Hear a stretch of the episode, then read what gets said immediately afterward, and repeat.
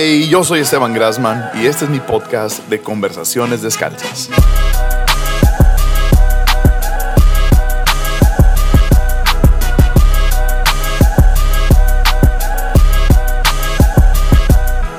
En donde en cada conversación tengo la oportunidad de hablar detrás de escenas con diferentes personas sobre la vida, teología, hobbies, música y liderazgo, con la intención de conocer cómo piensan y por qué piensan de esa manera. No siempre estamos de acuerdo, pero siempre es edificante. Es un espacio descalzo, honesto y real. Hey, ¿qué onda mi gente? Comunidad descalza. Qué buena onda saludarte otra vez en esta tercera temporada, la tercera edición, el tercer segmento de Conversaciones Descalzas. qué, honor, qué honor contar contigo cada, cada 15 días. tengo, tengo que confesarte algo. esto de, una conversación cada 15 días es estresante. Es, es, es, estresante. No, sé cómo le hace Jesiah ah, para tener armadillo cada semana. Eh, con contenido, contenido nuevo cada semana. No, no, no sé cómo le hace. Porque esto de cada 15 días, sobre todo en este formato, de tener de formato de entrevista, Um, tener que tener, eh, tener que sacar un episodio cada 15 días uh, es estresante, uh, pero al mismo tiempo es un gozo y es emocionante. Así que es estresante, es gozante, mm, esa no es palabra, es emocionante. Y, honestamente, um, cada, cada vez, y creo que no, no, tienes ni la más mínima idea de cuánto significa para mí, pero cada vez que veo un, post, uh, una historia, un Twitter, un Facebook, algo referente a conversaciones descalzas. Me anima, me, anima mucho el saber que hay toda una comunidad realmente en todo el mundo de habla hispana hay una comunidad descalza que está pendiente de cada conversación y, cada vez que alguien comparte algo sobre un episodio, algo, algo que te gustó, algo que te, que te llamó la atención, algo que, te inspiró, realmente es, es un súper, súper, súper ánimo para mí y, y, me impulsa a continuar haciendo esto. Así que Ah, gracias, creo que es lo que, lo que me toca por, por decir es gracias, gracias por ese ánimo, gracias por ese impulso, gracias por esa inspiración. Y e, e, esto que nació como un proyecto personal, eh, un proyecto ahí al lado, ha crecido a toda una, una comunidad descalza en, en, en, muchos lugares de todo el mundo y este es más de lo que pudieran imaginado. Um, así que gracias y gracias por impulsarme a continuar haciéndolo. Mi personalidad es hacer algo, emocionarme eh, y luego ya pasar a hacer otra cosa. Uh, esto de constancia es interesante para mí y es un reto. Así que gracias, gracias, gracias. Hace unos días cumplimos como iglesia, Ancla, la iglesia donde, donde tengo el honor de, de, pastorear junto con mi esposa Arlene. Cumplimos cuatro años y de haber iniciado. Y um, yo sé que cuatro años no se oye como mucho, pero créeme cuando te digo que ya ha pasado por mi mente el, ir a hacer otras cosas. Así que eh, esto de ser constante um, es, es, es, toda una, una, aventura para mí sumamente gratificante. Así que te, agradezco a ti, compañero descalzo, te agradezco a ti, comunidad descalza. Gracias por estar en esto y gracias por impulsarme. Las historias, los Instagram, los, los, los whatevers en el internet animan mucho. Y procuro contestar a cada persona um, que, comenta algo sobre conversaciones descalzas. Así que gracias, gracias por escuchar y um, continuaremos haciendo esto, Continuaremos haciendo esto. Quiero recomendarte un podcast que está por ahí, es, de un buen amigo y te lo puedo recomendar porque conozco de cerca a la persona y, yo, creo que podcast... Um, tienes que tener algo que decir, tienes que tener una vida que tenga algo que decir. Y, por eso te puedo recomendar este, este podcast de cerca, como los que ya te he recomendado anteriormente de amigos como ah, Chris Méndez, Jesiah, los Barriger, etc. Pero hoy, hoy, quiero recomendarte la, la, Colina de Marte, ah, que es de Rafael Zúñiga. Y a, lo mejor nunca has escuchado de Rafael.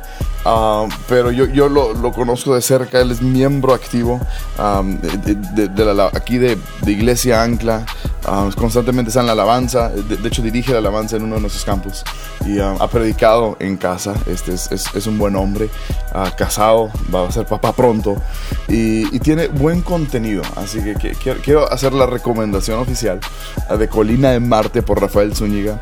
checa su contenido, búscalo en, iTunes, búscalo en, ah, en Spotify también. Ah, haz, un comentario si te gustó.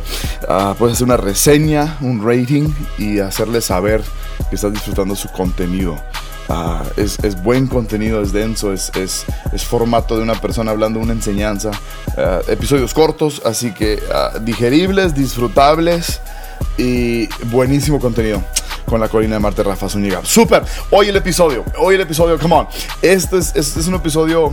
Me, encanta esta temporada donde estamos en diversidad y hoy continuamos nuestra diversidad. ahora vas a escuchar de, un genio, realmente un genio detrás de escenas. Y para mí este, esta persona ha, sido un enigma y una inspiración al mismo tiempo. y es, es, es, de esas personas que les fascina eh, estar detrás de escenas haciendo cosas.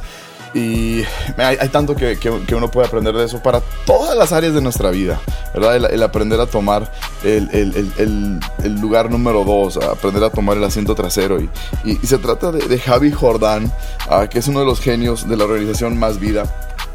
Ah, en eh, conjunto con el pastor Andrés Speaker, a Javi Jordán funciona en el rol de lo que se necesite. Creo que ese sería su título oficial para Javi Jordan.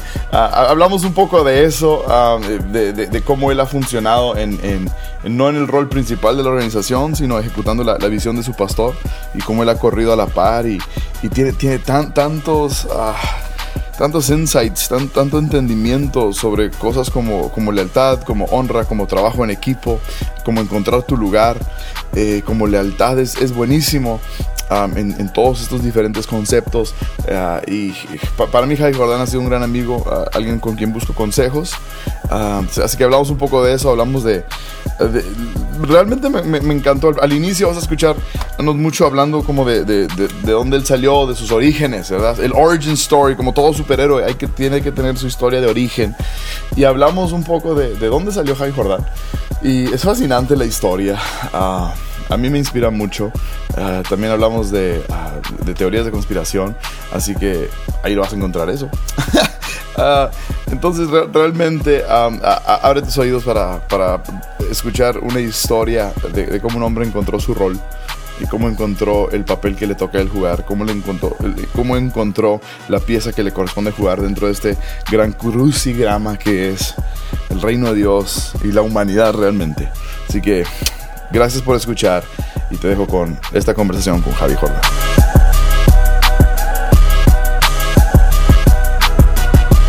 ¿Qué onda pues Javi? Jordán.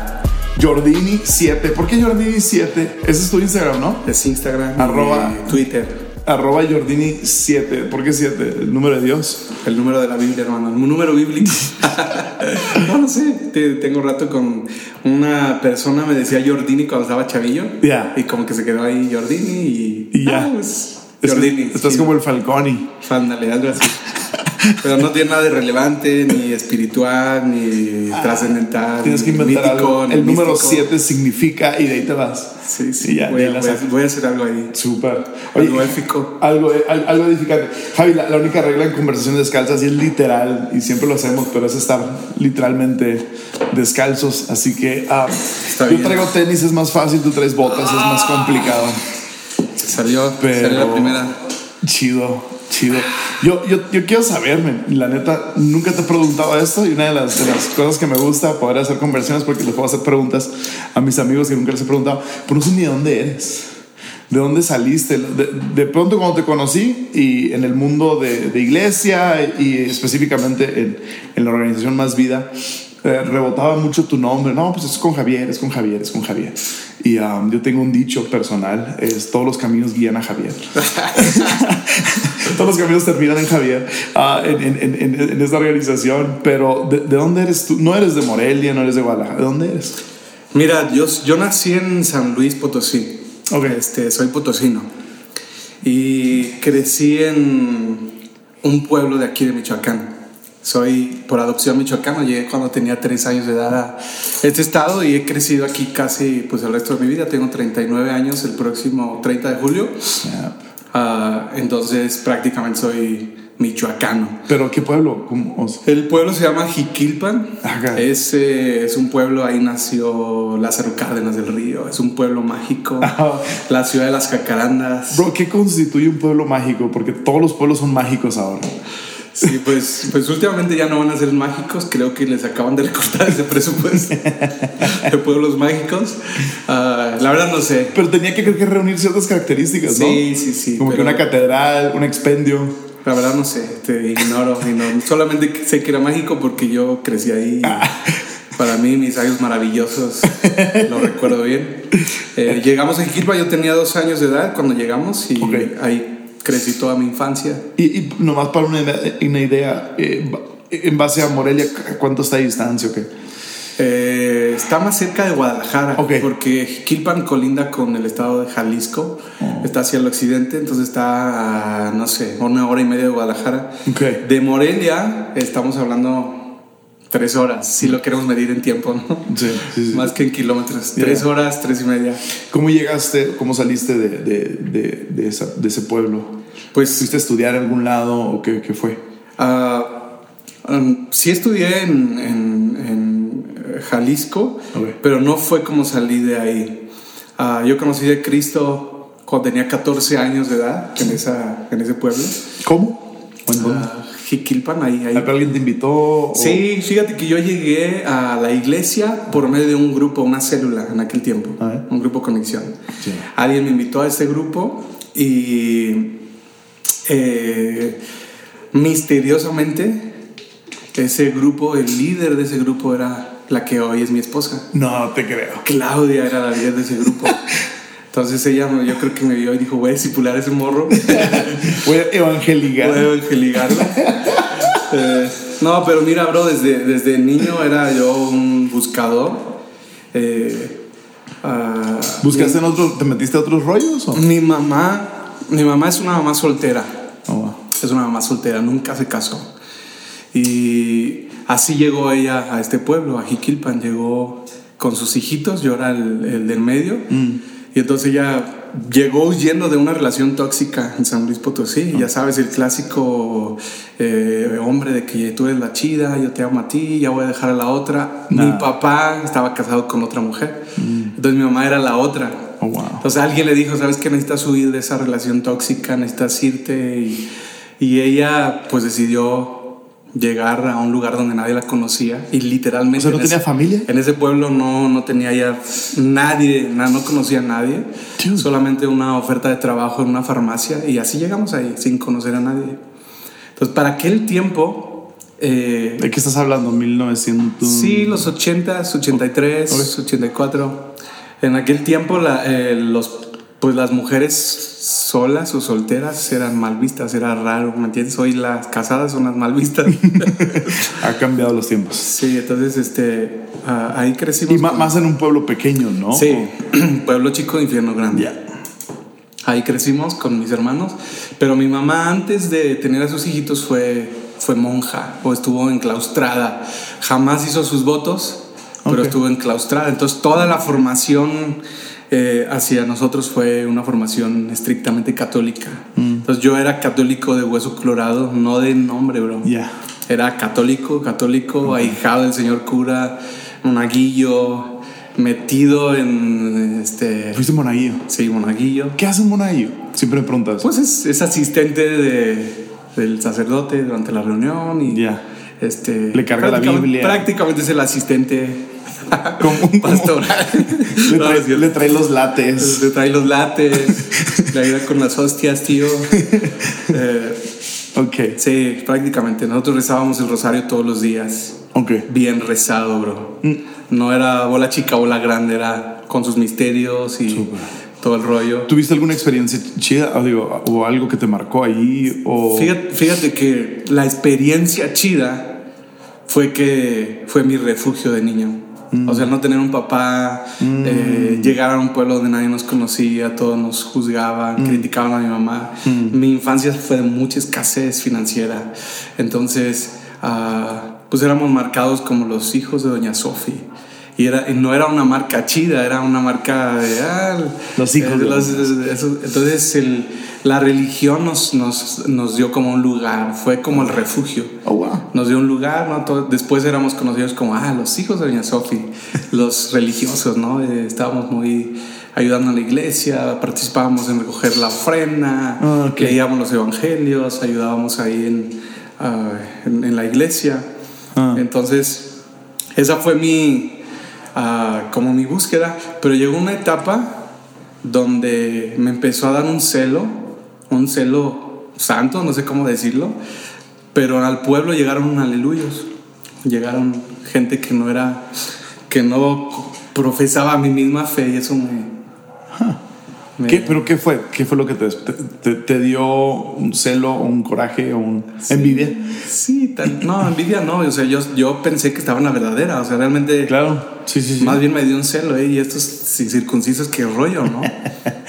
y yo me acuerdo que comenzamos, por iniciativa mía, tenía 14 años de edad, un grupo que se llamaba Promotores y Defensores de la Fe. Hace. Hace. y yo fui con el sacerdote, le dije, hey este, pues están llegando aleluyas, sí, hay que hacer algo. Y como que me dieron el avión, ¿me entiendes? Es como, ah, sí, mijo. Y al fin, después de gestionar ahí, nos, nos prestaron un, salón y dijo, dale pues, échale.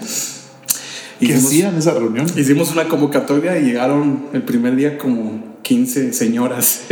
Señoras. Señora doña mi primer grupo conexión ahí. O sea, ya andabas plantando iglesias. lancé la visión ese día, lanzamos la visión. ¿Qué dijiste? Este, no, pues la visión está llegando a nuestra ciudad, a nuestro pueblo, gente con otra fe, y pues no es posible. Y, pues la gente se prendió. ¡Ah, sí! Inviten a alguien y yo recuerdo que la siguiente reunión ya Vamos a éramos como 30, éramos como 30, perdón, 35 doñas. Se dobló de un domingo. Había como se dobló la asistencia. ya nunca habíamos. ¿Y levantabas ofrenda? Segunda reunión. Fíjate que cuando el sacerdote vio como esa, ese movimiento, como que se interesó y pues ya nos dio su apoyo y empezamos a traer gente a que nos capacitara respecto al tema del, como de la fe, de, de, tener argumentos. Así como apologética. Sí. ¿Qué te enseñan, por ejemplo, la apologética? Mira, particularmente yo me acuerdo de un libro. Este libro ni, ni sé si tenía título, pero era un libro azul. Y la verdad que uh, tenía muy buenos argumentos. Okay. Eh, o en ese tiempo así lo veía yo. E, era más atacando la, la, la, tradición. No, no, tanto, ¿eh? No tanto. ¿La liturgia? Sí, la liturgia. Más, más que la doctrina, ¿no? Pues era una mezcla. Yeah. Defendían doctrina, defendía liturgia, defendía tradición. Okay y defendía, este, sí, prácticamente... no sabía que te había sido tan, tan entregado. Sí, muy. Pero está bueno, ¿qué pasó con el grupo? ¿Cómo se llamaba? Los defensores. Promotores y defensores de la fe católica. Ah, sí. Eh, cuando, cuando empezamos a estudiar este libro, yo recuerdo que después de cada tema, que, por, que duraba como dos o tres semanas, que nunca este, estudiar una secta, nos dejábamos una tarea. Y esa tarea era encontrar a una persona de esa secta o de esa religión, de los hermanos separados, así era el, apelativo, para convencerlo y traerlo de vuelta oh, a, porque eran hermanos separados, así les llamábamos, hermanos separados. Entonces prácticamente se, me encantaba el tema del debate, ¿no? Ah, sí. Este, entonces terminábamos, por ejemplo, de estudiar el capítulo de, no sé, Testigos de Jehová. Sí. Y pues la tarea buscar era un testigo. a buscar un testigo de Jehová y llevar los argumentos y a lo regresar. Entonces me encantaba eso y como era uno de los líderes, pues andaba haciendo la tarea. La cosa fue cuando llegamos al, a los cristianos evangélicos. uh, los aleluyas. Los aleluyas. Que, que en ese tiempo para mí aleluyas eran todos. Ok. Para mí aleluya era el todo, era, todo, junto. Todo era aleluya, ¿no? Era el pueblito. Si no eres de acá, eres, eres un aleluya. Este, así, aleluya la tuya. Sí, aleluya, aleluya, cada quien agarre la suya. eh, cuando cuando el, el capítulo de ese libro, uh, el, el, prólogo, la introducción decía, eh, estos son los más divididos. Uh, estos, son, oh. estos son los más fáciles de regresar a redil porque están bien divididos. No, wow. se, no se ponen de acuerdo yo recuerdo, parafraseando el prólogo de ese capítulo, eh, no se ponen de acuerdo en, en una sola base doctrinal, ¿no? Hay quienes creen esto y aquello y aquello. wow. Entonces, desde el principio yo dije, papita, ¿no? Le damos. Uh, sáquenle los aleluyas. Sáquenle. Y esa semana llegó un cristiano a la casa. Yo tenía 14, iba a cumplir 15 años, llegó un cristiano. Eh, andaban predicando por la calle, venían de, creo, Guadalajara y tocaron la puerta. Era, y era la puerta del celoso de 14 años. Era un joven con muletas, era joven, para mí era un, un hombre, era un joven ya más grande, tenía como 18 o 20 años, pero yo era un adolescente, entonces este cuate toca y eh, queremos hablarle de Cristo y no sé qué. Y mi primera pregunta, ¿eres cristiano evangélico? Dice, sí, le digo, pásale. Te he estado esperando. Sí, sí, sí. Dios, gracias por enviarlo, ¿no? Este, voy a hacer la tarea. Y la, la historia ahí se, tornó bien rara, Esteban. Porque yo estaba listo para debatir. Claro, tenías tus puntos y tus argumentos, promotor mi libro. Y yo me acuerdo que el chavo como que lo intuyó y dijo, ¿sabes qué, bro? Este, no quiero pelear, no quiero discutir, nada más quiero hablarte de Jesús. Y dije, ah, sí, yo también conozco a Jesús. Bien. Venga, venga. Bien, sí, este. Y me dijo él algo que me mató. Me dije, ¿sabes qué? Vamos a orar. Ok. Le dije, sí, oramos. Ahora yo también, yo sabía rezar, pero también sabía orar, ¿me entiendes? Okay. O sea, no era católico de... ¿Te enseñan esa distinción en la iglesia católica? O... Uh, no. ¿Tú lo vas desarrollando? sí, pero, pero tú lo... ¿Escuchabas al padre rezar, orar o...? Escuché a muchas comunidades Súper. orar. Eh, movimientos carismáticos, etcétera. Sí, asistía a grupos como grupos de casa también. Eh, había oración. Había oración, sí. Entonces dije, ah, vamos a orar. Yo me acuerdo la oración, la oración de este chico, cuando empezó a orar, a mí sí me dieron muchos celos. Algo pasó ahí en esa oración. El resto de la historia sí te lo digo frente a frente y con los pies descalzos. Yo no me acuerdo qué pasó. Mm. No, no que me caí, nada, simplemente me bloqueé me bloqueé. Es como, ese cuate, este cuate conoce algo que yo no conozco. Eh, y, y, a lo mejor... Uh, el evangélico. El, sí. el aleluya. Uh, no sé qué, después me volví bien raro. No, no es como que voy a buscar una iglesia, voy a congregarme, voy a buscar. No, me volví muy raro. Es, fue una temporada rara en mi vida. ¿Y ya no seguiste con los promotores? No, no, no, no. O sea, esa cosa, esa cosa me mató. O sea, me me sacudió, me distorsionó, me... Uh, quizá fue buena, pero, pero a mí me, me afectó. ¿Lo, ¿Lo identificaste en el momento o ahora lo ves así? Lo veo atrás, lo veo atrás. O sea, en ese momento yo ya ni quise regresar con ellos, ni quise ir a los grupos de ellos. Tampoco dije voy a buscar una iglesia. No, no, no, no. O sea, de ahí tuve una temporada donde empecé a volverme súper místico, bro empecé a perseguir ovnis. no es cierto. Simón. Esto es oro. Cuéntame de eso. Jaime Maussan. Jaime Maussan era mi, mi, ídolo, ¿no? No te creo. Tenía colección de, de revistas muy interesante. Y oh, todo, muy interesante. todo este rollo de, de ovnis. Me compré unos binoculares chafita, pero en vez de regresar a la casa a ver tele o o a jugar fútbol. O sea, yo me ponía en la azotea de la casa. Literal, a esperar ovnis. A perseguir ovnis, sí, sí. Yo, yo recuerdo que eh, eh, en aquel tiempo yo me acuerdo que vi, que vi naves espaciales. Y decía, a lo mejor fueron satélites, pero yo, claro. este, yo me, me, ponía a perseguir ovnis, empecé a buscar. Uh, ¿Creías en los ovnis? Creía en los ovnis. Eh, ¿Y ahora? Uh, No, bueno, los ovnis como tal es objeto volador no identificado. Claro que sí. claro que sí existen. Si no los identifico, son ovnis. Son ovnis. Pero en aquel tiempo creía en los extraterrestres. Creía en las conspiraciones y fue, un, fue una... Aparte que era como la adolescencia, esa fue como mi rebeldía, ¿me entiendes? Es como... Qué malo eras. Como, sí. o sea, otras conspiraciones. Uh, ¿También?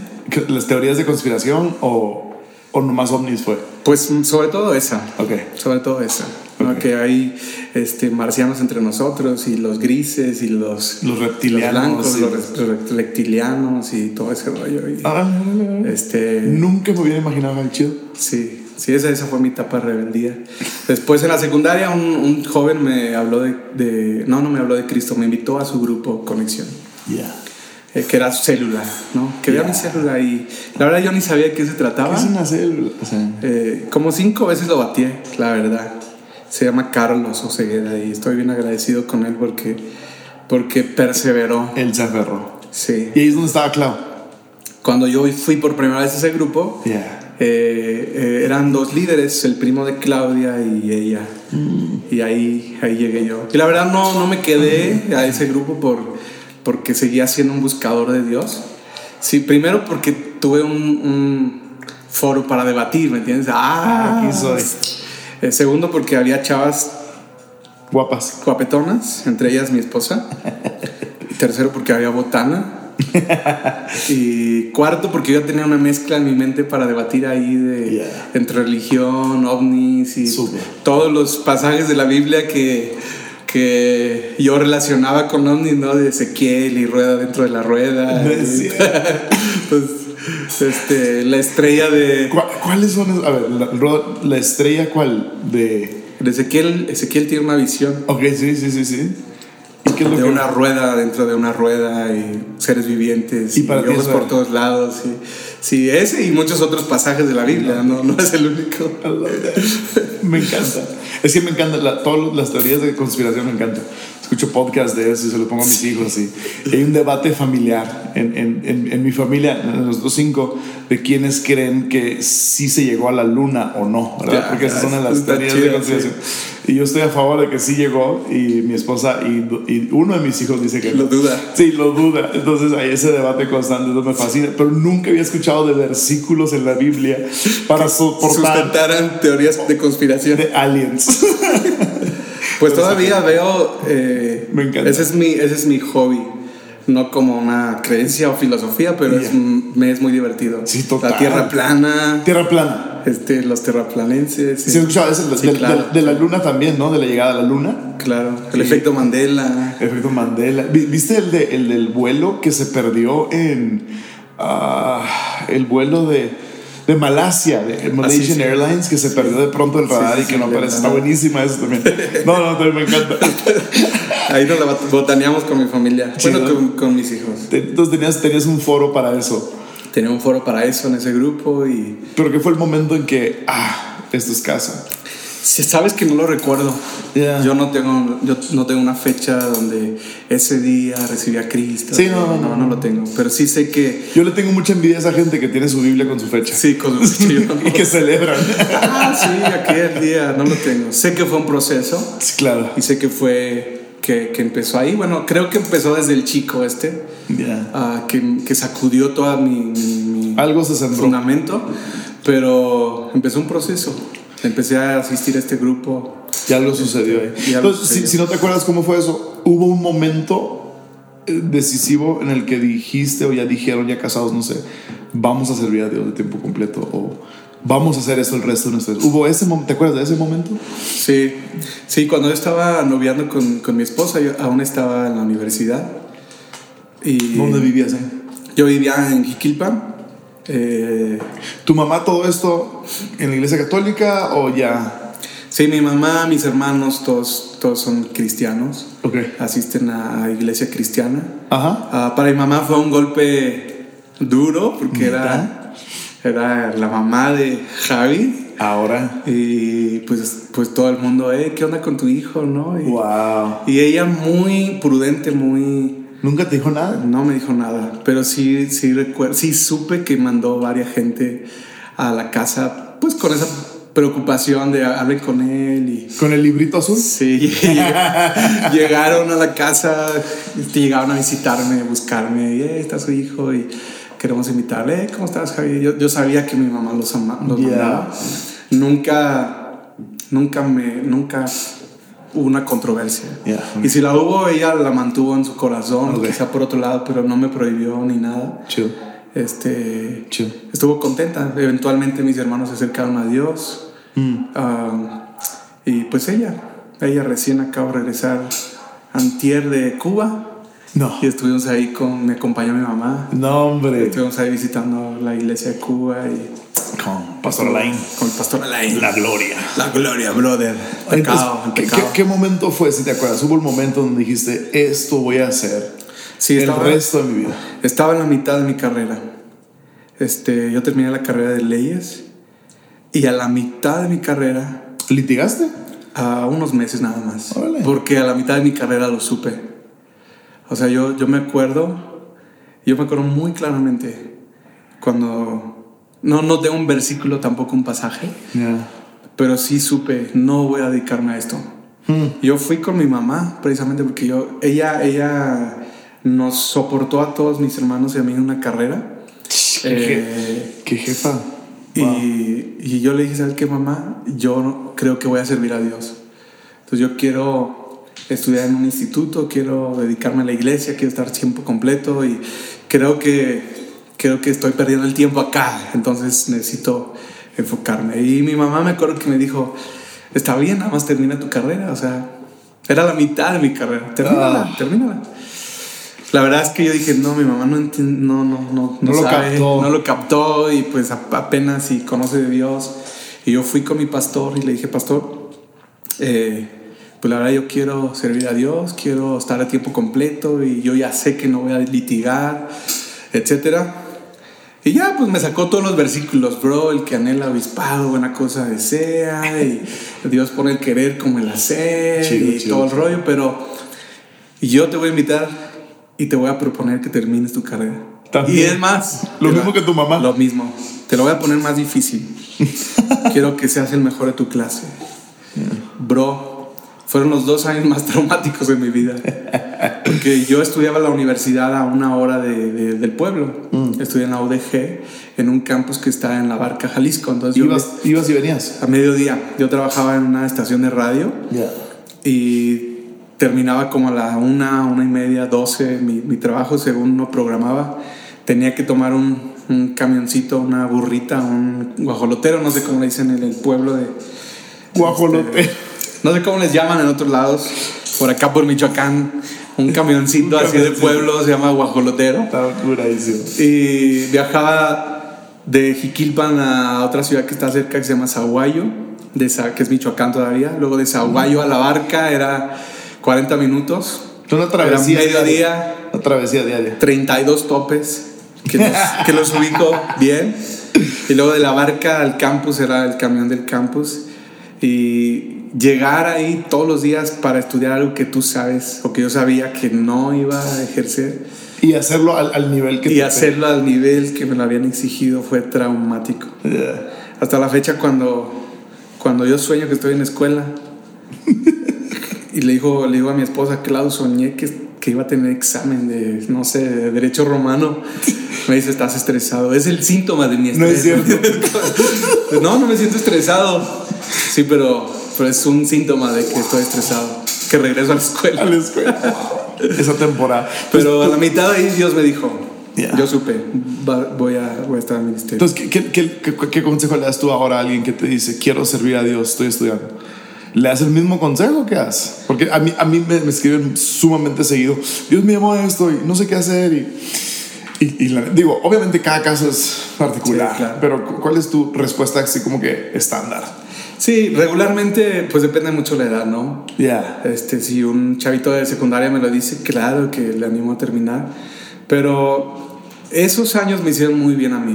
Mm. O sea, cuando, cuando lo veía en ese tiempo, para mí fue frustrante. Sí. Pero aprendí a terminar las cosas. Entonces, ah. prácticamente, y, y, créeme que esa carrera, aunque no la, aunque no la, no la he ejercido, me han dado lenguaje para muchos foros, muchas plataformas, muchas oh, personas, con eh, políticos, con este, gente de gobierno, aún con nuestros estatutos, con nuestra, nuestra, las cosas que hacemos, nuestros contratos. Eh, claro, me ha ayudado bastante. Entonces, ahorita agradezco eso. no importa qué carrera, no importa cuánto tiempo, no importa, este, yo, yo recomiendo que honren a sus papás y yo sé que cualquier carrera va a servir en el ministerio. Más la gente que quiere ir a otro país o misionero. Total. El misionero bivocacional ya no es como una opción, es, es, es, una necesidad en el mundo. 100%. Entonces, cumples tu, pues, tu promesa o lo que sea y terminas y ahí, ¿cuál, ¿dónde empezaste a servir a Dios? ¿Cómo, cómo fue? Sí, yo estaba eh, sirviendo en mi iglesia local. Uh, ¿Cómo se llamaba esa iglesia? Esa iglesia en ese tiempo se llamaba Centro de Fe, Esperanza y Amor, Zaguayo. Ah, de los centros de fe. De los centros de fe. Ah, chido, chido, Pues para los que no ubican, es un movimiento de, de Daniel Oz. Son los, Oz, ¿no? Sí, familia Oz. De los 70s. Y ah, pues llegó, llegó la ola del ayudamiento hasta ese pueblo, Zaguayo. Entonces era Shando. Eh, sí, era todo eso. Ramasí, Ramasán, todo eso. ¿Qué, te tocó ver ahí? Sí, pues. ¿Qué fue lo más loco que te tocó no, ver? de todo, bro, de todo. Lo más loco. Historias de todo. Dame una, Javi. Este. endemoniados cada semana. ¡Wow! Eh, había una chava. Mejor no lo digo. No, nombre. Sí, el nombre. había, había, una chica que la liberábamos cada semana, Cada semana nos juntábamos a ensayar el equipo de drama, que era el equipo de teatro. Y cada semana la liberábamos. Entonces cada semana empezábamos a orar y, ya y la chava empezaba a respirar más rápido. ya sabíamos, estábamos listos para el el azúcar Ramos, ¿no? servía de entrenamiento para los que querían seguir. Sí. Esta semana te toca a ti, campeón. Pero, pero una vez, a mí que me, que me, que me enfadó, que dije, esta chava, ¿qué onda, no? Y yo recuerdo que traía chor ese día la morra. Y empezó a manifestar, ¡oh! ¡ay! siempre nos le dejábamos ir encima y a para y. Y pues como estábamos jovencillos, todos queríamos sentirnos unos guerreros de Dios y ya sabes, ¿no? ungidos y sacar demonios y platicábamos ahí con los demonios y todo el rollo, ¿no? Echaban charla. Sí, yo me acuerdo ese día que el, el pastor de jóvenes que estaba ahí, de pronto eh, la teníamos, estábamos encima de ella y, ah, yo me acuerdo que el pastor se le acerca al oído y le empieza a hablar en lenguas. Pero en ese momento, en el preciso momento que se empieza a hacer eso, yo le di un pellizco, pero pellizco, pellizco, pellizco en, en una pierna. A la chava. A la chava. Entonces coincidió porque todos estaban en la. En sí, en el relajo. Volumen alto. Sí, volumen, volumen alto. Y coincidió cuando él se acercó a hablar lenguas a, su oído con el pellizco. Entonces aquella morra gritó. Y pues el pastor de jóvenes dijo: Esto es, ¿no? Esto es. Le voy a seguir. Y me acuerdo que la chava dice. No se lo hacen no, no me lo hacen a mí, se lo hacen a ella. o sea que la estaba defendiendo. según, según el demonio la estaba, defendiendo. ¿no? Pero muchas cosas buenas, muchas cosas raras, chistosas. Chido. ¿Qué, formación? Formación. Entonces, de, de, ahí, de ahí fue que em, estabas sirviendo en tu iglesia local. Sí, ahí estaba sirviendo en la iglesia local. ¿Te metiste de lleno ahí? Sí. Bueno, no de tiempo completo. Eh, esta estación de radio que mencioné fue una estación que gestionamos para ese pueblo y prácticamente ese fue como mi ministerio. Mm. Una, una, repetidora de radio que teníamos ahí. Sí. Entonces tenía, mi chamba era todo el tema de programación y ah, tenía un noticiero que se llamaba Al Punto. Ah. Entonces todas las mañanas daba las noticias y tenía que vender publicidad, tenía que uh, levantar locutores. E, esa fue mi chama, pero como estaba ligado a la iglesia, era como el ministerio de la iglesia. Y aparte, pues mi grupo de jóvenes. Este, ¿Estabas metido? Estaba metido. ¿Cómo saliste entonces de ahí del pueblo? Cuando yo me, cuando yo me casé, Dios nos dio una palabra. Antes de casarnos, Dios nos dio una palabra. Dios a mí me dio una palabra y me dijo eh, que me fuera de mi tierra y de mi parentela. El, el pasaje que Dios le dio a Abraham. Y me dijo a la tierra que te voy a mostrar y me dijo Morelia. Ahora, ¿Conocías? Yo, yo conocí a Morelia de pasada, solamente dos veces había venido a la ciudad y no había venido a un tema de iglesia, sino a un tema de, de radio. Okay. Conocí a la estación del sistema michoacano de radio y televisión y mis reuniones habían sido de trabajo. Entonces, Morelia yo no la conocía. Menos nada cristiano ni un ah, cristiano. No, no, bueno, sí, conocíamos al ministerio del pastor Juan. Okay porque también desde que estaba en la iglesia ahí en Zaguayo, eh, el pastor con, con, el que conocí de Dios eh, trabajaba para un ministerio de plantación de iglesias. Entonces apoyábamos mucho con él y él estaba relacionado con Juan Speaker. Entonces había una, una, conexión. Entonces había una conexión. conocía el ministerio de, de, en aquel tiempo Vida Abundante, pero no a profundidad. No, no conocía al pastor Andrés. Eh, entonces mis visitas a Morelia fueron a este, este tema. Entonces, cuando recibes esa palabra fue raro. Sí, fue raro. Fue raro porque uh, gente nos estaba ofreciendo como lugares de trabajo a mi esposa y a mí. Claudia estaba en Guadalajara y eh, pues algunas iglesias querían, vengan a, con los jóvenes o vayan a hacer esto, lo otro. Y, y, y, acá en Morelia yo no tenía nada más que seguir con el ministerio de plantar iglesias, que era un ministerio administrativo, que hasta la fecha lo hacemos. Entonces era mi único trabajo y pues yo estaba pensando, bueno, tengo, este, tengo una carrera, había apoyado a varios políticos eh, de mi región desde el tema de la, de, la, estación de radio, entonces tenía como puertas abiertas en la parte política, etcétera. Entonces dije, bueno, no, Morelia, Dios nos va a abrir puertas. Si es ahí, va a ser ahí. Va a ser ahí. Entonces sí fue raro porque fue un tema de fe. Entonces vinieron sin nada necesariamente, pues. No, sin ninguna promesa ministerial. Ya. No, no, no, no. Este, pero tampoco fue así como a ciegas y nos vamos a morir de hambre. No, o sea. Calculado. Calculado. Calculado, planeado. Planeado pero, eh, pero sí con una, una, con una palabra de Dios, ¿no? ¿Y, y, y, entonces ¿cómo, llegaste a más vida? Bueno, era vida abundante, entonces ¿cómo fue que llegaste acá? Fíjate que nos casamos un 20 de diciembre. Eh, ese día... ¿Qué año?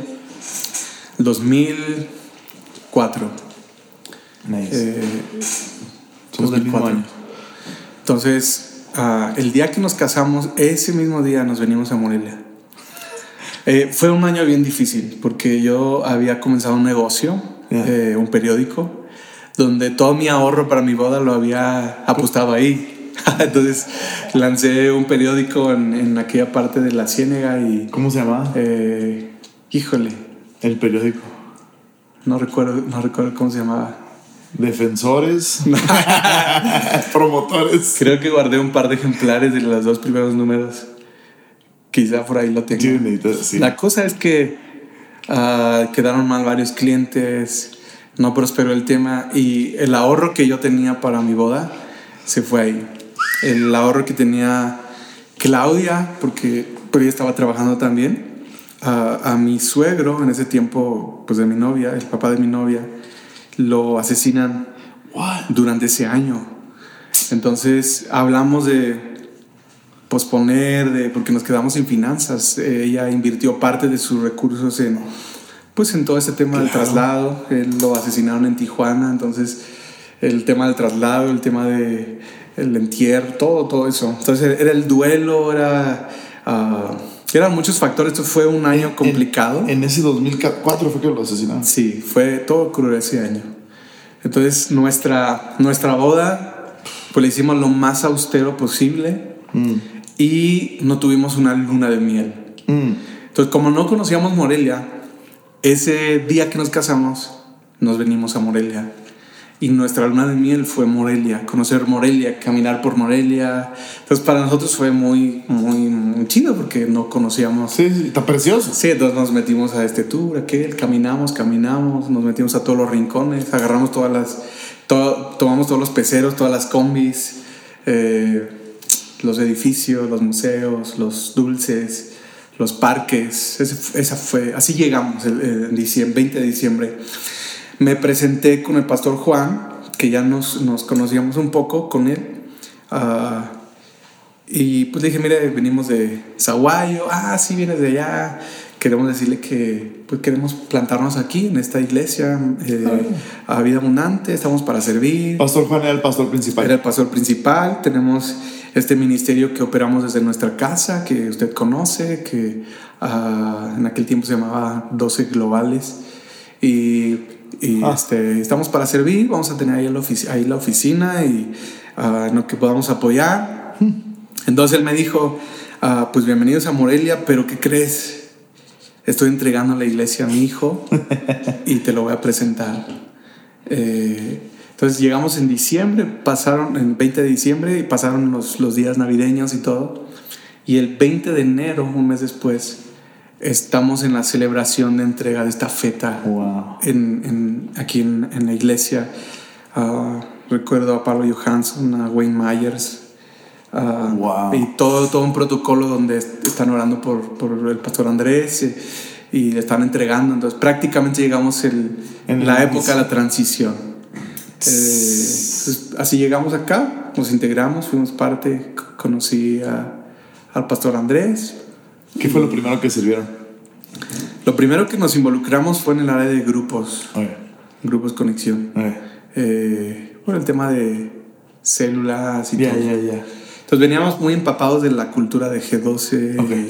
Pues, era, el lenguaje similar. Sí. Se te hizo conocido. Ambiente, el ambiente similar, pues, ¿no? sí. De, grupo. Entonces empezaron a ir un grupo, dijeron uno o qué? Sí, empezamos eh, un grupo prácticamente.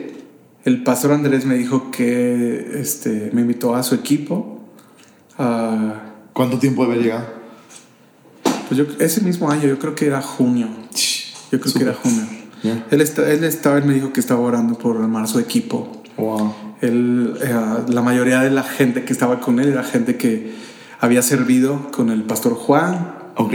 Entonces él estaba en ese proceso de armar su equipo. Ok. Y ah, él me dijo... ¿Se hizo un equipo nuevo, una mezcla? Sí, al principio fue una mezcla. Ok. Y ah, pues tenía que él que conocer, tenía que... Total. Sí, entonces... Uh, pues estuvimos sirviendo en el área de grupos. Él me ofreció trabajar en el área de grupos conexión, mm. estructurar, abrir dirigir. grupos, dirigir grupos y ahí estuvimos por una buena temporada. Qué chido. Este, En área de grupos. Esa fue mi llegada más vida.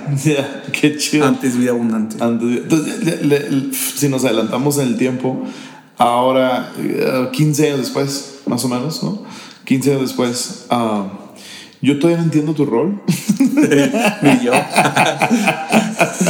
Nomás sé que todos los caminos llevan a Javier ah, en, más vida. Pero eh, digo, parece como que, que, supervisas, diriges, coordinas eh, diferentes áreas, ¿no?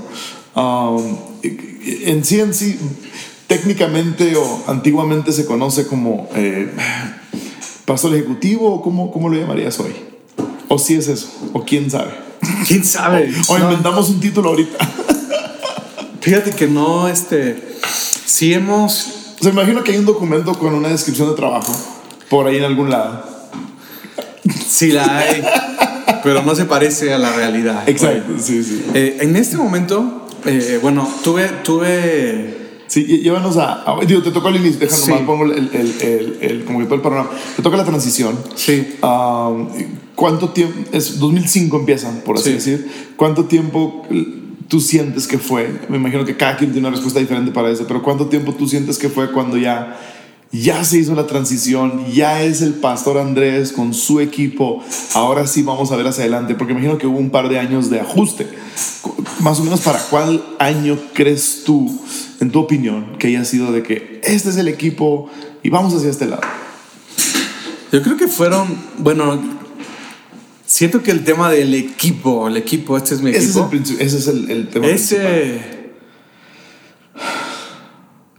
Ese tiempo creo que, que, creo que no ha concluido. 14 años después, creo que no ha concluido. Si tú me dices, ¿cuándo el pastor Andrés se sintió cómodo? Ándale, más, eso también es buena Quizá yo creo que después de unos cuatro años. Ok. Entrando el pastor Andrés, él eh, pues entra con un equipo que no es de él. Sí, sí, olvídate. Con ideas frescas, nuevas, quiere comerse el mundo. Yo recuerdo esa mesa y había cosas que estamos haciendo que él quería hacer, ¿me entiendes? Hace 14 años. Había cosas que, que, hablábamos y que llegaba él emocionado a esa reunión, vamos a hacer esto y aquello y, y, y pues simplemente porque no era el equipo, no era el tiempo, simplemente es porque la, la, gente estaba acostumbrada a escuchar otra voz, lo que tú quieras.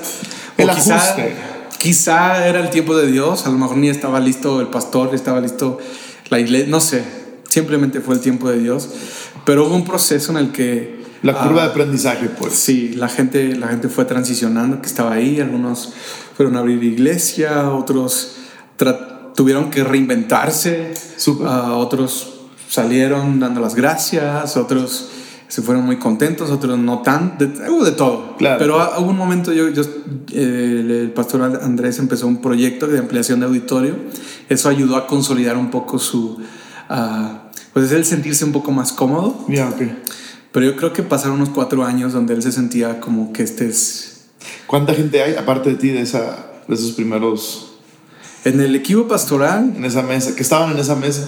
Eh, dos. Sí, dos. Ah, Ya, wow. Los demás, Sí, diferente situación. Entonces, entonces, digamos, ya para el 2010 ya más o menos se siente un poquito más... sí. So- que, fue, que creo que fue el primer año de, de, de conferencia efecto, ¿no? Más o menos. 2010 por ahí. Más o menos, esa temporada es como él se siente. Sí, como que ahí se siente como que el, ah, esto Sí. es ahora lo que somos. sí. Digo, obviamente aún redescubriendo muchas cosas. De ahí para acá ha sido la, la locura de, de abrir campus, de, de ahora conferencia más vida, de, de, de una influencia a nivel ah, continental, Latinoamérica, etc. entonces, en, en todo este lapso ahora, hoy, hoy por hoy, pues más vida tiene, ¿cuántos campus? Eh, ¿Siete? ¿Ocho? Nueve. nueve campus. Son nueve campus operando ah, en diferentes estados. Es, es una locura lo que hacen. Son, en mi opinión, la única iglesia que está haciendo campus de video ah, bien en América Latina, de los que yo sepa. Y, y tú te encuentras ahorita en el rol de... Regresando a la pregunta original. Hay, hay ah, por varios años estuve con esa figura que se llama pastor ejecutivo. Ok. Eh, tenemos unos meses en el que estamos. Que pastor ejecutivo es como que el nuevo término ah, del antiguo copastor, ¿no? Ah, Porque no me gusta. No me- por eso, como que salió un nuevo lenguaje. No eran las funciones. Exacto. O sea, realmente pastor ejecutivo no, no recuerdo yo haber tenido como pastor ejecutivo funciones como de copastor. Porque, por Pero ejemplo, es que el término copastor estaba súper raro. O sea, Está- está raro. Se tendía para que vamos a provocar una división, ¿verdad? Básicamente. O sea, era como que vamos a ponerle de pechito a esto para luego que salga una división y preguntarnos por qué sucedió. ¿sabes? No sé si, no sé si ubicas en la función de eh, un jefe de gabinete. Ok. No, bueno, Cuéntame. Este- Cuéntame, licenciado. Eh, no, no sé qué otro ejemplo usar. Pero es, es más que el segundo del presidente o el segundo del... No, es más el, el encargado del equipo. Ya. Es- es- este va a operar el equipo. Operativo, ya. Sí, más operativo. Entonces fue es más un rol operativo. Sí, exacto. Este, Entonces, hay- hay- yo digo que se entiende el término, hay una visión y luego hay alguien que se encarga de ejecutar o operarla, pues no. O sea, Sí, sí, sí, bajo- Entonces, tu, tu rol hoy, descríbelo. mira, actualmente estoy dirigiendo este campus como ah, coordinador. En Morelia. En Morelia, como coordinador de este campus. Ok. Y... eh, Supervisa los otros campus. Sí, sí, la parte pastoral Súper. estoy supervisando los otros campus. Ok. Eh, estamos ahorita desde noviembre del año pasado armando un equipo global que no teníamos. Entonces lo que sucedía es que el pastor Andrés tenía un par de personas con las que, con las que operábamos toda la organización. Un equipo más directo. Era un equipo más pequeño y pues como estábamos creciendo, pues obviamente eh, hemos necesitado un equipo más, eh, más robusto, un poquito más grande y más con más especificaciones en su rol. en su rol, más ah, especializado en su.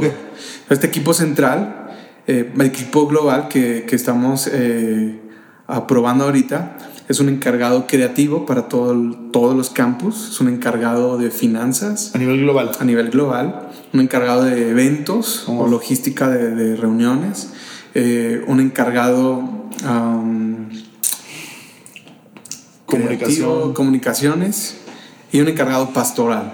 Pasó. Entonces ahorita estoy dentro de ese equipo global, estoy haciendo la parte de ah, pastoral. Todo lo que tiene que ver con, con los pastoral, los procesos, Súper. eh, tema de asuntos, servicios pastorales, mm, ah, números de grupos, hacer crecer la iglesia, etcétera, etcétera. Para todos los campos. Sí, eso, eso en la estructura de operación, pero en el tema de la Práctica.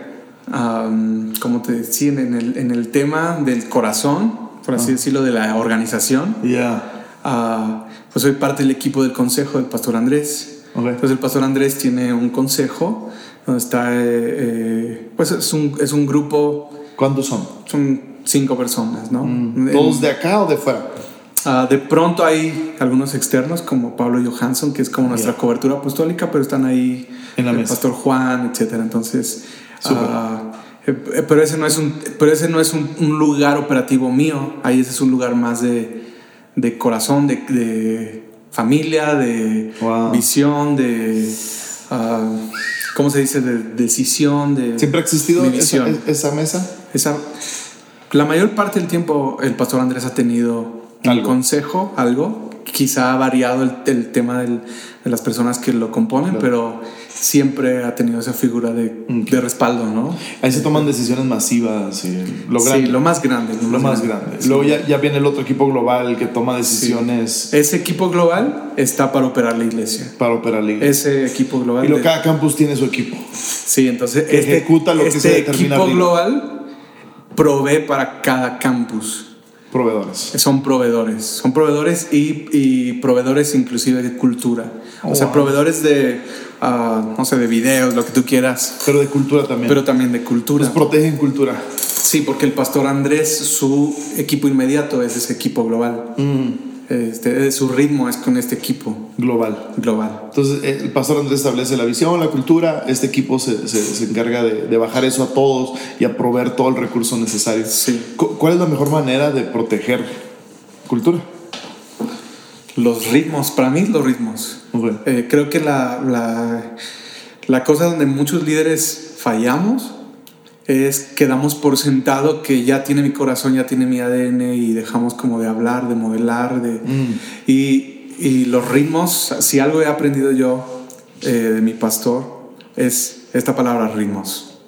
Los ritmos a las personas sanguíneas no nos gusta mucho porque nos, nos aburre rápido, ¿no? Si es la misma gente, el mismo equipo, verlo. O sea, ritmos te refieres a constancia. Ritmo es constancia. Es tu, tu reunión. Cada pastor de campus tiene que tener sagradamente una reunión mínimo a la semana con su equipo central de trabajo. Sagrado.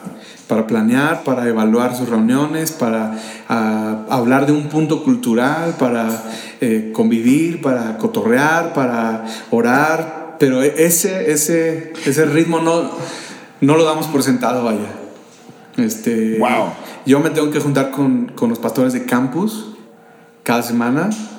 El líder creativo global tiene que juntarse con los creativos de los campus. Sea, sea vía Skype, sea vía como sea. Sí, usamos pero tecnología, pero tiene que ocurrir.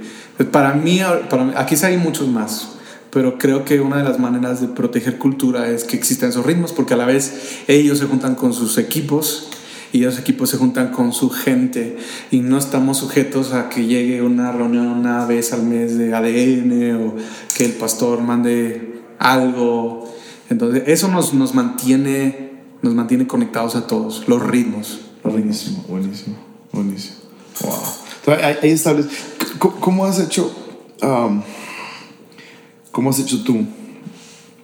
Y esta es mi percepción, corrígeme si me equivoco. Pero ¿cómo, has hecho tú para... Eh, te, veo como el, reproductor, si estás tan cerca del corazón de la visión de la casa, ¿no? Ah, tienes entonces la responsabilidad de ver ese corazón reproducido todo.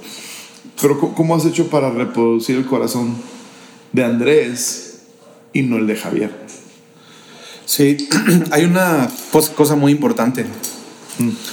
Lo, lo, primero tiene que ver con una decisión que, que yo tomé. Yo estoy persiguiendo, hablando de Javi, persiguiendo y haciendo mi asignación. Entonces, yo no quiero ser Andrés. Creo, creo que cuando hablo con yo con pastores y me hablan acerca de su líder segundo o su copastor o pastor administrativo, pastor ejecutivo, lo que sea. Esa es como una frustración, ¿no? Hey, ¿cómo nace un Javi? Eh, Entonces, mi, mi, mi, este, mi respuesta es la siguiente. Tienes que encontrar a alguien que no quiera ser tú. Yo no quiero ser Andrés. Ah. Andrés es mi pastor, es mi mentor, es uno de mis mejores amigos, es mi hermano mayor. Y la verdad también lo considero un padre en la fe para mí. Claro. Eh, y también tengo mucha admiración. Pero todo eso no se resume en que quiero ser igual a él. Yo no quiero ser Andrés, ni quiero estar en sus zapatos, ni tampoco estoy persiguiendo o envidiando una plataforma, ni, ni envidio sus dones, este, admiro sus dones, pero no los envidio. Entonces, una vez que, que, encuentro mi asignación. ¿Cómo pasó eso? Pues es una decisión, es una decisión. O sea, cada, creo que pues es un proceso de sanidad, obviamente. Este, saber quién eres y saber tu asignación. Entonces, una vez que sé mi asignación, yo, yo, yo puedo partir de ahí para... Pero hubo un momento específico en donde, en donde Dios, que se me hace tan, tan importante eso. O, no simplemente, alguien te dio ese lenguaje o tú simplemente lo dedujiste. Tengo que, tengo que ah, no querer eso, sino más bien entender mi rol o una serie de cosas que sucedieron. No sé, bro. Mm. O sea, creo que es toda mi jornada. Okay. O sea, eh, el pastor con el que crecí, quizá, quizá influyó algo. Influyó puso algunas semillas. Yo, lo, yo lo vi a él sirviendo a su pastor. Él, plantó esta iglesia en este pueblo de Michoacán y era un misionero muy demasiado sanguíneo y, plantando iglesias y vamos a hacer esto y aquello y, y de pronto amaba demasiado México. Él, es hijo de misioneros, eh, nacido en Guadalajara, pero con un corazón por la gente, por las almas y, y de pronto su pastor le dice, necesito que vengas a, que te regreses a Estados Unidos mm. y que me ayudes en esta área. Entonces yo vi esa transición porque te estoy hablando que en Zaguay, Zaguayo, donde estaba la iglesia, era un, es un pueblo de menos de 100 mil personas, es un pueblo pequeño.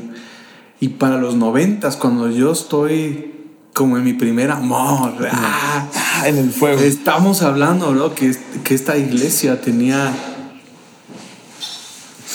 yo creo que algunas 900 a 1000 personas. En, What? Eh, llegaban, se congregaban quizá unas 600 y teníamos 1000 personas en grupos. O sea, era, era, eran 95, era una temporada como de mucho avivamiento. Era un mm. pueblito, teníamos, teníamos luces en los noventas.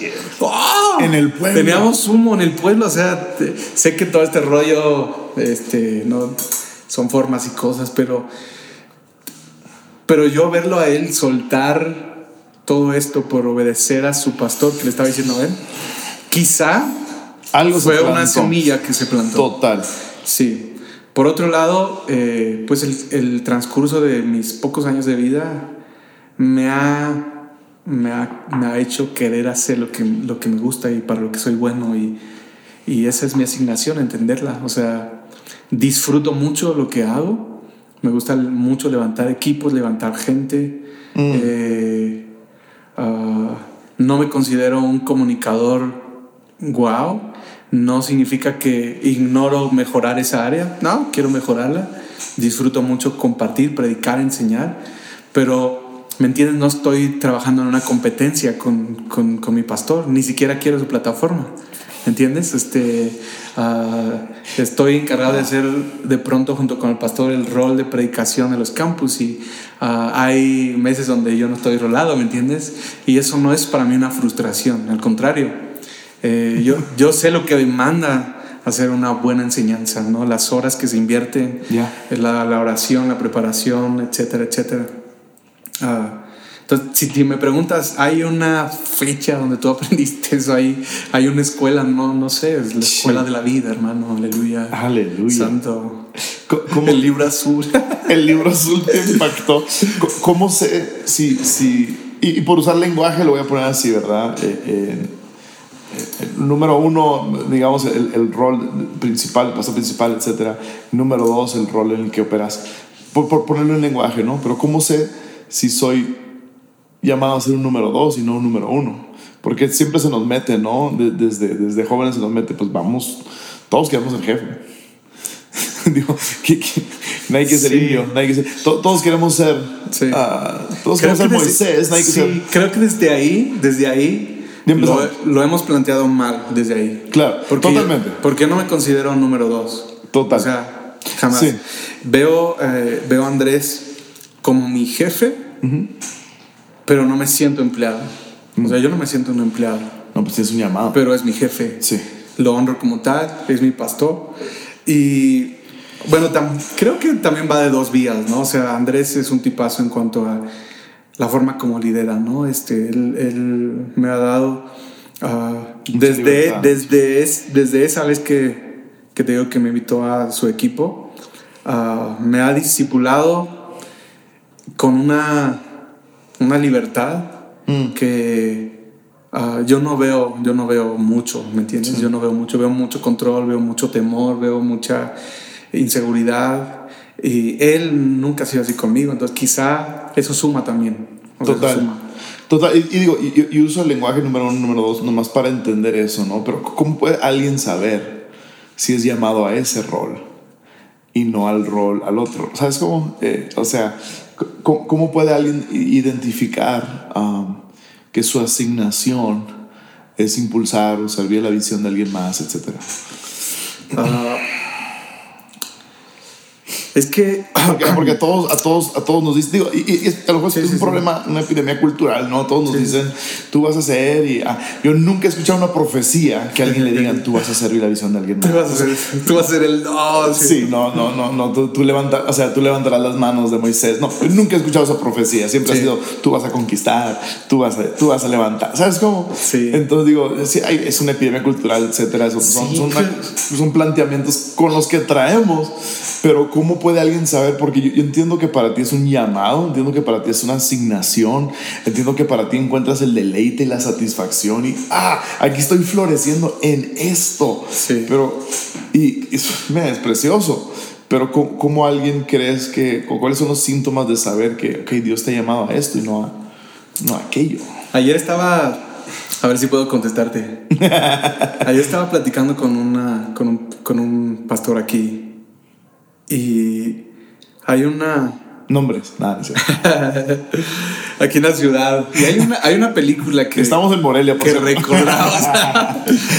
hay una película que recordamos y, era la, la, película de la resurrección. Quizá... ¿Cuál? Este, resurrección. Es, es, es, la resurrección de Cristo. Pero el, el bueno, no, no la voy a spoilear, pero. pero Cristo resucita. Cristo resucita. Se levanta de los muertos. Spoiler. Llega el, general con Pilatos de una, de una batalla. Y Pilatos le dice: ¿Sabes qué? Necesito que me ayudes con una rebelión. Mm. Este, bueno, con una. Con una. No es una rebelión. Necesito que me ayudes con un asunto. Caifás anda preocupado porque hay una secta de un tal Jesús y tarará, y sé que vienes cansado de la guerra, pero, pero hazme paro, ¿no? Este, te lo encargo, como tú como mi segundo, te encargo que me resuelvas esto. Ya. Y entonces el centurión, el, el, general este, pues manda centuriones y todo el rollo, la, este, guarda en la tumba, y pues, pues resulta que, que los centuriones se quedan dormidos y eh, Jesús resucita. Y este cuate toda la película se pasa persiguiendo a... Anda buscando el cuerpo, anda buscando el cadáver, ¿no? Oh, wow. Y está, está muy interesante. ¿Es nueva? No, ya tiene, ya, ya es viejona, ¿verdad? No es la de Antonio Banderas, la del cuerpo. No, ah, esa está chida. No, es otra. Pero el, Antonio en una escena está Pilatos como en un baño turco, en un baño sauna, con su general. Y le empieza a hacer preguntas le dice, tú, estoy, voy a, voy a parafrasear, ¿eh? no me acuerdo bien. Le dice, eres muy ambicioso, ¿qué, qué quieres? Y el general, el, el, segundo, el sicario, el general le está diciendo a Pilatos, pues, quiero quedar bien contigo. Y Pilatos le pregunta, ¿por qué? Ah, pues porque quiero poder o quiero más autoridad, quiero siempre tener gracia contigo. ¿Para qué? Y, cada que responde le rasca más, ¿no? Sí, pero ¿eso qué te va a llevar? Y este cuate, lo último que responde es, dice, quiero, es que quiero tener dinero, y, pero ¿para qué? Quiero comprar un terreno, quiero tener una familia, quiero construir una casa, quiero, quiero, sí, ¿no? Y luego le pregunta a Pilatos, pero ¿por qué? ¿O, qué eso qué te daría? Dice, es que quiero vivir un día sin sangre. Wow. Oh, lo que buscas es paz. Hmm. Entonces, cuando le rascó el motivo del por qué estaba haciendo lo que estaba haciendo, mm. él supo, encontró, encontró el origen de su de, su vida bélica, su motivación, de su motivación. Y creo que cuando una persona es tan honesta como para rascar preguntarse qué quieres y por qué lo quieres. Creo que, mira, bro, creo que muchas iglesias ni, ni existirían. en serio. Snap. Creo que muchos predicadores ni estarían predicando, bro. Wow. Eh, porque si mi, si mi rollo es servir a Jesús, o sea, por ejemplo, yo, yo podría abrir una iglesia que no sea más vida, podría estar en otro pueblo, tal vez, tal vez. Podría ah, estar en otro ministerio, podría, tal vez. Pero si realmente quiero servir a Dios, quiero ganar almas, es en, esta sinergia con más vida, con mi pastor, con mis compañeros de tareas, es mi lugar más efectivo. O sea, es mi lugar más efectivo. Entonces, ahí hay, hay, hay muchos, como muchas preguntas que quizá... ¿Qué quieres y por qué? Sí, muchos tendrían que hacer. O sea, ¿qué, ¿qué, quieres? Y si somos honestos, o sea, yo me, yo me hago esa pregunta muchas veces en el año. ¿Por qué lo quiero? ¿Cuál, es la, ¿Cuál es la razón de fondo? O sea, quiero más seguidores en mi Instagram. Wow. Quiero esa plataforma, quiero verme bien, quiero... Eh, ya sabes, podemos, podemos contestarnos, pues quiero ganar almas, ¿no? Sí, sí, sí, quiero bien bonito. Ganar a mi generación. Bien romántico. Quiero ser de mi generación, como David. Pero hay... Pero somos honestos, somos honestos. ¿Por qué, ¿Por qué lo quiero hacer? Cuando somos honestos, bro, a mí me, por ejemplo, si Buenísimo. hoy el pastor Andrés me dijera, ya no quiero que trabajes conmigo en mi organización, sabes que quedas despedido de más vida, ¿no? Yo le, sabes que yo le diría, le diría, chido, bro, este, me permites usar tus predicaciones de fin de semana para ponerlas en una nueva iglesia que quiero plantar. ¿Me entiendes? Porque no es, este, porque yo sé lo que es efectivo ahorita. Eh, entonces yo, yo pondré, le pediría a Esteban Grasman, ¿no? Este, Te las vendo. porque entiendo el llamado que hay en casa. y, y, entiendo para lo que soy bueno. Entonces yo no me iría a poner un, mm. una iglesia y buscar predicarios. Si yo sé que está funcionando y si yo quiero ganar almas, ¿Me entiendes? Yo uso las herramientas que hay. ¿Cuál es la motivación? ¿Cuál es la motivación? Hay mucha gente que te pregunta, ¿y cómo te toca a ti, Javi? Ya no, ya no, ya no. Yo creo que, ¿sabes? Cuando abrimos el campus en Guadalajara, hubo una persona, que, un pastor, que, que me dijo, hey, este, esa cultura es tu cultura y eso, eres tú, ese más bien eres tú y quiso como congraciarse o como decirme, Darte por el tú eres el chido y todo el rollo. Y Déjame ¿Dónde vas a ir? Y, eh, pues a mí, me molestó ese comentario, me mm. molestó mucho. Eh, porque esto no es mío, ¿me entiendes? No es mío, es... Eh, ni siquiera siento que es de mi pastor Andrés. Entonces, una visión que no dimos origen a ella, pero que Dios nos dio el privilegio de correr en esta temporada y pues estamos corriendo en ella. Pero, pero ya no hay gente que hace eso. Ah, también, también hay un momento en el que las personas dejan de traer noticias negras de tus líderes porque te relacionan tan cerca. Y creo que ese debería ser el nivel a que todos los voluntarios líderes tendrían que llegar. Un día Andrés me dijo, eh, me acuerdo íbamos manejando a Ciudad de México y me dijo, Javi, te toca pagar muchos fuegos míos, como gente que habla en redes sociales o... Y la verdad hubo una temporada donde, sí, ¿no? Contestar emails y uh, contestar, bloquear gente y hablar con gente. El pastor Andrés uh, no quiso decir eso, lo que sea, ¿no? Hubo una temporada. Y de pronto esa temporada desapareció. Y no es que mi pastor se hizo perfecto y de pronto todos lo amaron. lo que sucede es que me identificaron más cerca de él. Mm. ¿Me entiendes? Entonces nadie va a venir a pues decirme algo de mi esposa, ¿me entiendes? Claro. Soy su esposo. Y no importa que tengan la razón, yo voy a defenderla. Entonces, ah, de pronto, no es que desapareció y. Ya, ya, ya. Simplemente es, el, la cercanía, la relación. Ya si es Javi, están, si alguien habla mal de Andrés delante de mí, está hablando mal de mi familia, ¿me entiendes? Sí. Entonces, este... Yeah, wow. Um, te, toca, te toca corregir personas um, que no ves que tengan ese corazón dentro de la organización? Y si sí, ¿cómo lo haces? Y más que cuando ves que cuando ves que hay alguien que está persiguiendo la plataforma o cuando ves que hay alguien que está o la motiva que, tiene la motivación incorrecta porque todo lo que me estás hablando es de la motivación de qué quieres y por qué es la motivación. Ah, te toca corregir y si sí cómo lo haces más que corregir enseñar. O sea este, enseñarles. Sí creo que soy más modelarlo. Los los que me conocen saben que no soy soy duro para unas cosas pero soy demasiado pastoral. Entonces, soy más de la idea de, y más que modelarlo, sí, de confrontarlo, de enseñarlo. Okay.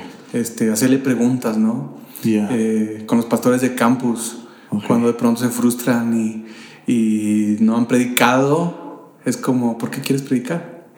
si tienes, si tienes tanta chamba. O sea, tienes tanta chamba. o sea, yo, necesito que haya más grupos conexión. Aparte, si, si, te, si tu rollo es enseñanza, tenemos encuentros, tenemos reuniones de voluntarios, tenemos eh, clases de esto, de aquello.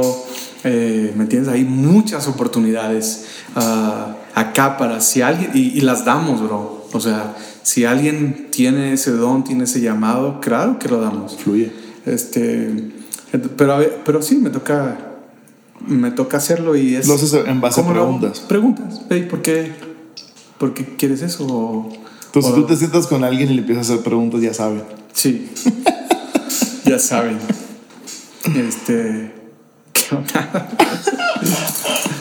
Pero chido, ¿no? Con mucho amor. Con mucho amor. Con mucho amor. Me encanta, la motivación. ¿Dónde, te, ves tú en este, en este rol, en este flow? Um, o sea, este es tu llamado. Sí, mira, ahorita que mencionaste esto de ser el segundo o nadie te profetiza eso, mm. ah, a mí nunca me profetizaron eso tampoco. Claro. Y siempre me han dicho palabras de uh, chido, el chido. Y aunque no soy el dueño o el, el, el que carga esta visión, yo siento que estoy cumpliendo muchas profecías, ¿me entiendes? Entonces, una cosa que sucede es que, pensamos que cuando Dios cumple su sueño, o sea, tenemos, tenemos como una idea de cómo Dios va a cumplir sus profecías. Entonces, yo me veo, yo, yo disfruto lo que estoy haciendo bastante. Y dentro de, de la organización y dentro de esta familia, de esta casa, tenemos mucha chamba. O sea, eh, Dios nos ha hablado de una, un campus en cada ciudad, principal de México. Hemos soñado con iglesias en Estados Unidos, en otras partes de Centroamérica. Eh, ah, y te decía el tema del liderazgo de mi pastor, porque cuando, él, cuando yo he hablado con él al respecto, mira, yo voy, a, yo voy a apoyar en el tema de operar él sabe que, que, soy sanguíneo, sabe, sabe, sabe, y conoce mis dones de gente y no me tiene atrapado. O sea, yo, yo dentro de lo que estoy haciendo puedo hacer lo que me gusta hacer. Mm. Entonces, este, Dios nos ha hablado de ayudar a mil pastores, ayudar a llegar a más de mil personas. Y a mí me encanta mucho servir pastores, ayudarles. Este, sigo trabajando para esta organización todavía, plantando iglesias. Entonces, eh, eso me da la oportunidad de ayudar a otros a, mm. levantarse y eh, pues estoy haciendo lo que me gusta. Estoy cumpliendo mi llamado, estoy en mi asignación, ah, estoy cuidando la espalda de mis líderes y quiero que esta visión florezca. Entonces yo ¿qué te puedo decir? O sea, ni, ni, quiero ser el número uno, o sea, te lo prometo que no. no este, quiero eso. No, no, no, no. Ah, eh, pero no me siento número dos. Claro. ¿Me entiendes? Sí, sí, sí. Porque tú estás en, en lo, a lo que tú fuiste llamado, o sea, sí. floreciendo en donde Dios te puso. ¿Qué, qué, crees que fue? Um, digo, aparte, aparte, de tener esa revelación de no quiero esto, de... Uh, de no quiero ese rol, no esa competencia, pero ¿qué crees ya en ese rol? ¿Cuáles han sido de las mejores decisiones que has tomado para poder hacerlo de la mejor manera? La mejor decisión es ver y conocer el corazón de mis líderes, eso mm. es. mm. rascarles. Ahora, no es la cercanía. Yo estoy cerca de ellos, pero no es la cercanía. Mucha gente piensa, no, es que si estás cerca, absorbes y... No, yo, yo creo que no. No es la cercanía, es cómo observas. O sea, tú puedes tener el corazón de una persona a distancia, brother. A distancia. Y si, si, tú te acuerdas de la historia del hijo pródigo, sí. el cuate, el hermano mayor, el hijo que nunca se fue, estaba cerca. Y y no tenía. Nunca se fue de la casa, nunca pidió ni un cabrito, no era pediche. Era trabajador, ¿no? Es como. El ejemplar así. O sea, trabajar, ser trabajador con, con, en tu iglesia o, con, o para tu líder no garantiza que, que, eres leal o que tienes el corazón. Y como líder, si tú tienes gente que trabaja, este, este es el mejor trabajar, eso no garantiza que tiene tu corazón. Que nunca se ha ido tampoco garantiza. Que es obediente en todo tampoco garantiza. Entonces, ¿qué he hecho yo? He observado.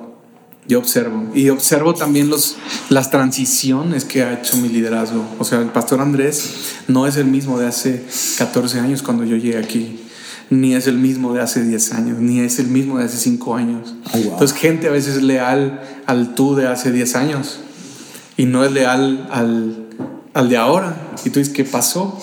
Entonces creo que una de las mejores cosas que he sabido hacer es observar, es observar y leer, leerlo, ¿no? yo sé cuando de pronto Andrés ya cambió en ciertas cosas. No lo dice. no, no lo dice, no ni siquiera lo enseña. Es más, Ahí va un comunicado oficial. Sí, ¿sabe qué? Ahora se va a hacer así. No, pero, pero el lenguaje, si tú estás atento al lenguaje, te dice, para allá vamos ahora. Este, entonces, ¿qué, ¿qué, te toca a ti? Preparar el corazón y empezar a hacer las estrategias, porque sabes, sabes para dónde se va a mover el barco. Ah. Y eh, eh, creo que te podría decir muchas, pero principalmente. Ah, Qué bueno está eso. Esa, esa me ha ayudado a mí, a Javi.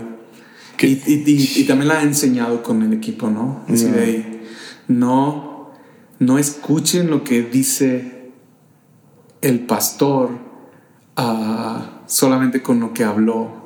Aprendan a leerlo. Porque un líder no solamente habla con lo que dice, o sea, habla de muchas maneras, ¿no? Es, es lo que publican sus redes es con quién se junta, ah. es la influencia que tiene, esos libros que de pronto está recomendando, posteando, son, son las conversaciones. Entonces tú puedes, por ejemplo, eh, puede estar aquí el pastor en, en, este campus 100% y puede haber gente más conectada con su corazón en otros campus, porque no en la cercanía. Entonces, creo que de todas las cosas que nos han ayudado a mantenernos como conectados es esa, ¿no? Aprender a leerlo, observar. Wow, bro, le quiero seguir. ¿Está bien? ¿Le, puedo seguir? Una última. La cena para luego, hombre. Ah, buenísimo. Ah, ¿qué, ¿Qué es para ti? ¿Cómo definirías a alguien leal? Alguien leal. ¿Qué, características ves en alguien tú que, te hace definirlo como leal? Porque me estás diciendo que no necesariamente es el más trabajador y toda esa, ilustración que está genial. ¿Qué, características ves tú en alguien y dices, ah, esta persona es leal? Eh, creo que. nadie de tu, equipo va a escuchar esto. ¿eh? Creo que. decir, creo que cuando cuando has convivido con una persona, o sea, yo no distingo a una persona y te digo es leal. O dame cinco minutos y te digo, no, creo, no, creo. No creo que puedo decir el leal o él es leal, él te, cargó la... Te trajo el café, te... No, no, no creo que existe una característica que se puede ver. Pero sí pienso que con el paso del tiempo hay como flachazos que te pueden decir, mm. puedo confiar. Mm. Y una de las cosas es empezar a ser tú con tus errores y tus fallas y, que esa persona está constante ahí. Mm. Este, también el lenguaje, también el lenguaje. O sea, porque cuando, yo, yo como siento que una persona es, leal eh, en mis equipos, cuando, puedo empezar a ser el yo. Y sé que no se van a ofender, sé que me van a amar, sé que entienden mi corazón, cercaron suficiente como, como para saber que este cuate puedo, puedo seguirlo. Está bien. Sabiendo aún los errores, sí. Sí, sí, sí. Entonces... ¿Alguien desleal? Yo sí puedo leerlo rápido. es más fácil. Sabes que paradójicamente es mi, es mi experiencia, no es como un principio y no es el libro de... Es mi experiencia. No es una doctrina esto. Yo veo una persona, yo leo una persona desleal cuando habla. Y a veces, paradójicamente, los halagos a la autoridad, para mí, me hablan más de, de un corazón desleal. O sea, cuando yo tengo una persona, pastorzazo, mi líder, jefazo, ah, de antemano, yo siento como que. Este, no es como que desecho a nadie, sino como que no más aparece una luz amarilla. Alerta, Hay una luz amarilla. La gente que viene con. Eh, con el pastor Andrés o que, o que quieren estar cerca o que yo escucho lenguaje. Eh, la, gente, la gente regularmente, sean sanguíneos, sean flemáticos, melancólicos, pues siempre lo delata lo que dice, lo que habla. La abundancia del corazón habla la boca. Si sabes preguntar lo correcto y rascar lo correcto, eso sí se lee. La lealtad, esa solamente con el tiempo la ves. Lealtad te da el tiempo, deslealtad la notas en lenguaje, en actitud. Sí, sí, sí, sí. Oh, sí, sí, con, con el tiempo puedes ver una persona que dice, este está. Ahora hay personas que aparentemente son leales porque han estado ahí. Por eso, sí, la actitud, el, sí, el tiempo lo dice. Las caras. alguien confiable, ¿cómo, lo, ¿cómo me lo podrías describir?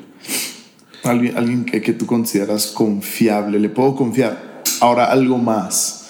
Um, ¿qué, qué, qué, características ves en alguien para decir, ok, está listo para lo que sigue? Fíjate que yo confío en personas que son, que, que la han regado, o sea, que la han cajeteado, que se han equivocado. Javi, Javi. O sea, cuando una persona es demasiado perfecta, no, para mí no está lista para delegarle algo. Wow. O sea, yo tuve una parejita que llegaron a Guadalajara hace unos años y wow, eran perfectos este, serviciales, atentos, atentos, generosos y la verdad bien amorosos, bien amigables, bien, bien chidos, la verdad. Sí. Y de, de pronto ocupábamos en ese tiempo a alguien para dirigir el área de, de, de anfitriones o decanes o como, como les llamen.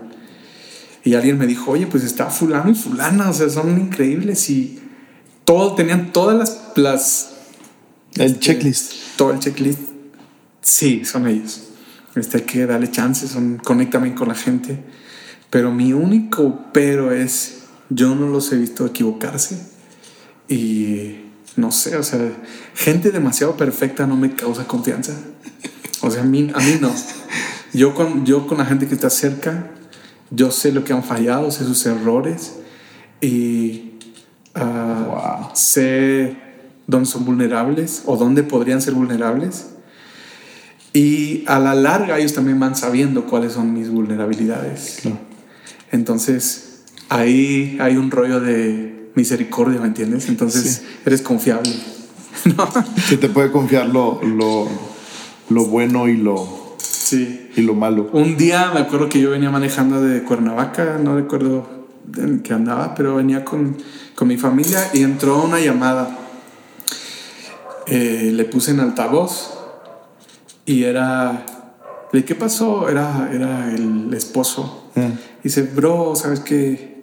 Nada más quería hablar contigo, quería que me dieras un espacio porque, eh, no sé, quería hablar. Eh, hemos tenido unos rollos ahí con mi esposa. Ah, yo le dije, no te preocupes, bro. Claro, hablamos, mira, este, yo voy a ir a Guadalajara en tal fecha y con gusto nos sentamos, tomamos café.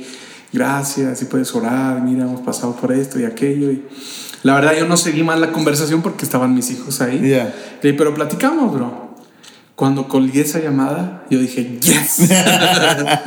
Gloria a Dios. Está, está listo, ¿no? le dije, ¿sabes qué? Este, ellos son los, los buenos para esa área. Wow. Eh, porque hablando de la confianza, ¿no? Yeah, sí, total. La confiabilidad. Confiabilidad. Quieres ver lo bueno y lo malo y, y, seguir al pie del cañón. Que son humanos. trabajas con humanos. Porque van a tener un líder humano. Mm, yeah. Yo, bro, me encanta. Muchas gracias, Javi. Muchas gracias por este, este espacio y por andar tan descalzo. Y yo, yo digo que hay que regresar a ser la promotores, defensores. Promotores y defensores de la fe. De la fe católica. Católica. Así. Cristiana. no, porque gracias por levantar el estándar en, en tantas áreas de iglesia. Um, y, y, yo sé que hay mil cosas que, que hacen uh, que, que, no vemos, pero vemos el fruto de, ¿no? Y, y, y te aprecio tanto. Gracias. Sí, quiero hacer una. Quiero hacer una. Quiero apuntar algo breve este, amamos a, los católicos. Los amamos demasiado. Ahí, 100%. Este, me preguntaste cuando iniciamos la conversación, ¿qué te dejó? La verdad es que se te queda? me dejaron, ese tema me dejó una disciplina. Mm. O sea, mi mamá nos ponía a rezar el rosario todos los días. Buenísimo. Yo iba a misa dos, tres veces a la semana y y por eso no tengo broncas de abrir muchas reuniones ahora. Fácil. Pero tengo muchos amigos católicos que... Ah, qué padre. Ah, sé que han tenido su encuentro con Dios. Eh, sé que muchos de ellos te siguen a ti, ah. siguen conversaciones descalzas. No, no, es, Siguen más vida y ah, les aprecio bastante. Y, algo que, que, te que te dijeron ahí mismo, es cierto que podemos aprender tanto de la iglesia católica es que no está tan dividida. Sí, sí, brother. Yo recuerdo eso y todavía. Man, es una gran enseñanza. hay tantas perlas de enseñanza y joyas que nos da la, Iglesia Católica que, que deberíamos de, aprender y, apreciar. Así que ah, con eso, recordando a nuestros hermanos católicos. Sí, amén. Los amamos. Aleluya. Yo te amo a ti, Javi. Gracias. Te amo, bro. Qué chido. Descalzos. Descalzos.